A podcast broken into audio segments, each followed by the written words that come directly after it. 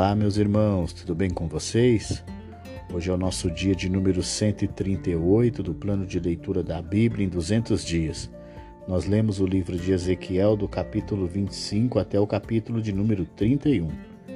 Em Ezequiel, capítulo 25, o Senhor Deus dirige sua palavra às nações vizinhas a Israel. Isso ocorreu porque elas se alegraram com a ruína de Israel e Judá os Amonitas tiveram um grande prazer em ver Jerusalém e seu templo destruídos. Agora Deus vai lidar com eles.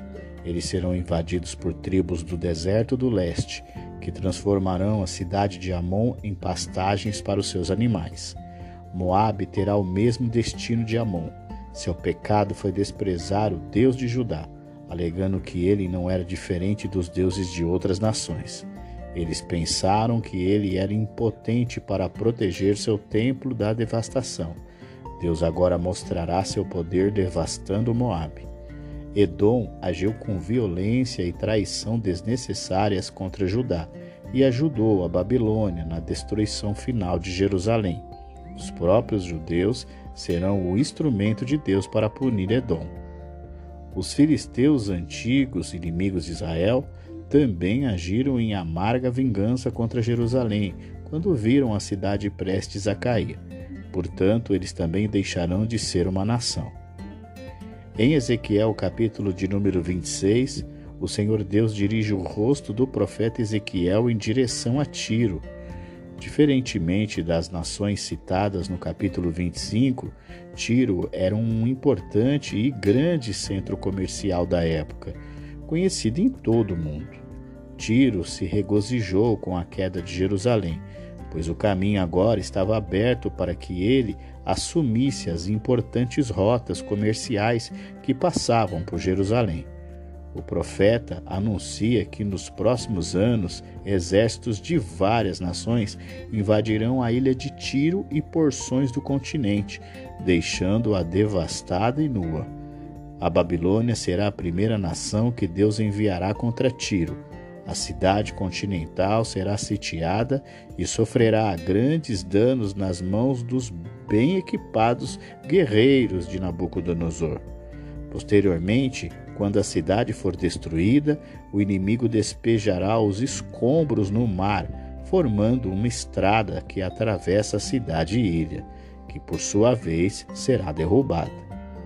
As cidades costeiras ao redor do Mediterrâneo lamentarão a perda desse gigante comercial, de quem dependeram para o comércio e a prosperidade econômica.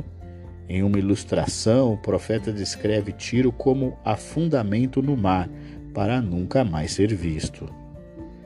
Em Ezequiel capítulo de número 27, o profeta destaca o glamour e as riquezas de Tiro, a cidade magnífica. Este capítulo continua o tema da queda de Tiro. É na forma de uma canção fúnebre que os parceiros comerciais de Tiro cantam enquanto lamentam a morte da cidade.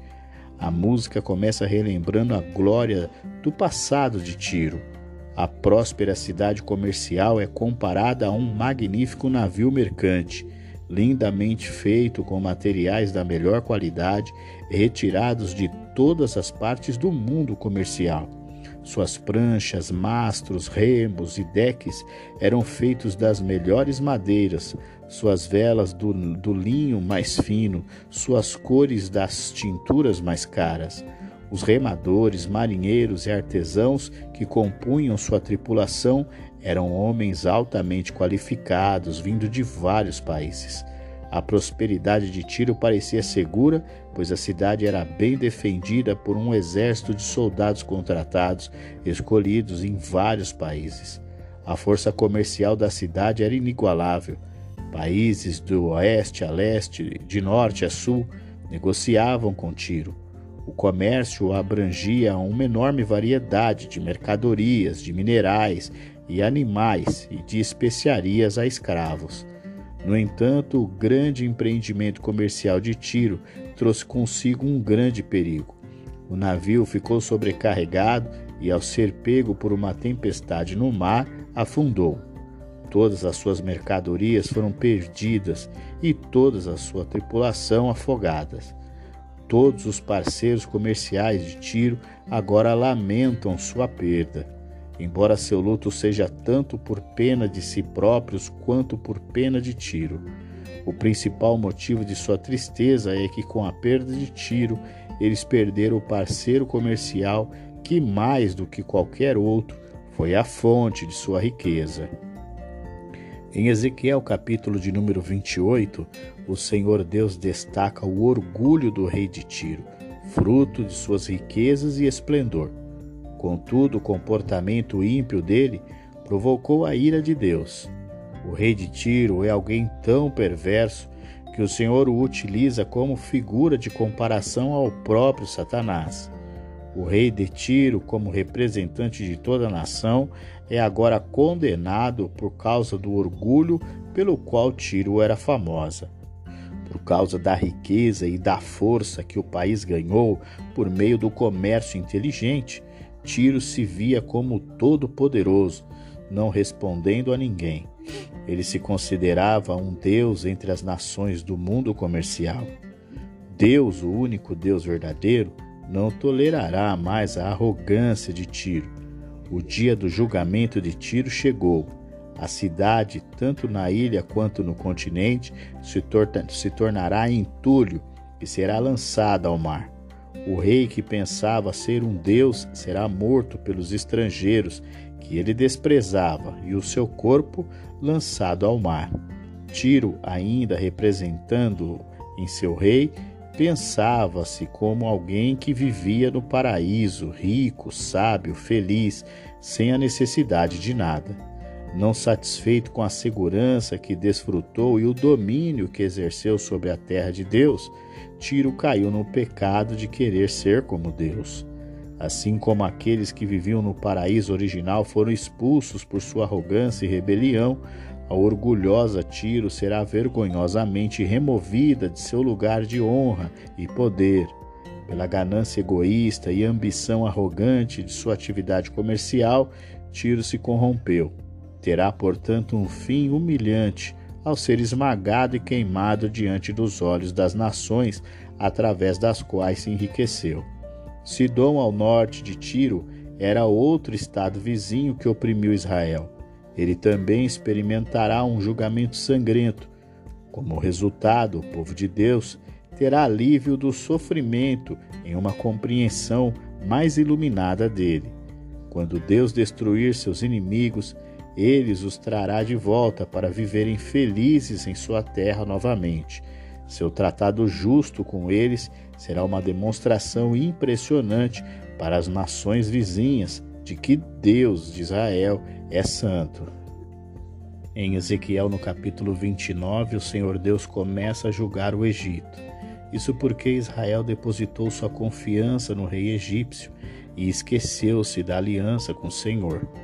Na época em que Ezequiel entregou essa profecia contra o Egito, Jerusalém estava sitiada pelos exércitos da Babilônia. O rei da Judéia, Zedequias, dependia da ajuda egípcia para se rebelar contra a Babilônia, mas Ezequiel sabia que depender do Egito era um convite à derrota. Por sua condenação do Egito nesta mensagem, ele mostra como qualquer aliança judia-egípcia era inaceitável aos olhos de Deus. Nessa mesma profecia, o Egito é comparado a um monstro mítico que pensava ser o dono do rio Nilo. Deus diz que pegará esse monstro, o arrastará para fora do rio e os deixará no campo, onde se tornará alimento para pássaros e animais imundos. O Egito cairá nas mãos de potências estrangeiras. Ezequiel então dá outra ilustração. Judá às vezes dependia da ajuda do Egito, assim como um aleijado depende de uma muleta. O Egito, porém, provou não ser uma bengala, mas um junco que se quebrou e feriu a pessoa que dele dependia. Por sua traição a Judá, o Egito será punido. Por seu orgulho também será punido, e sua terra ficará deserta. Embora Deus mais tarde restaure o Egito, ele nunca recuperará o seu antigo poder. Uma profecia muito posterior é incluída na coleção neste ponto, para mostrar como o julgamento de Deus sobre o Egito foi executado. A Babilônia levou 13 anos de trabalho árduo para conquistar Tiro, e isso deixou os soldados babilônios exaustos. Para piorar a situação, eles não obtiveram o lucro que esperavam da cidade conquistada, porque o povo de Tiro aparentemente despachou grande parte de sua riqueza durante os 13 anos de cerco. Portanto, as forças babilônicas se voltarão para o sul e conquistarão o Egito, com a garantia de Deus de que as recompensas da vitória no Egito compensarão o que perderam em Tiro.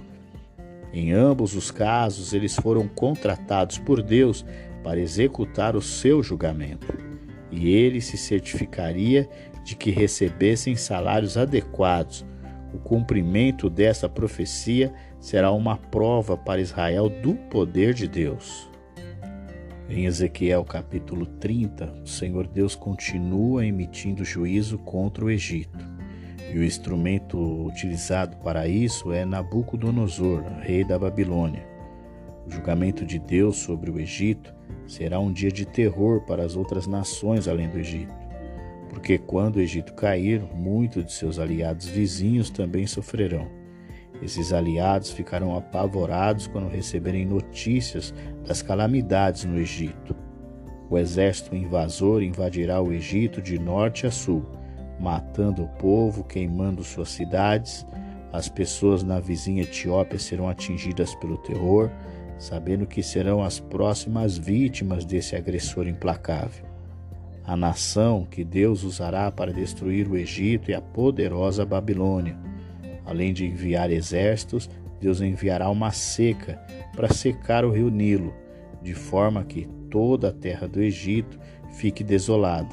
Cidades por todo o país serão destruídas, fortalezas queimadas, ídolos destruídos, líderes mortos e pessoas levadas cativas.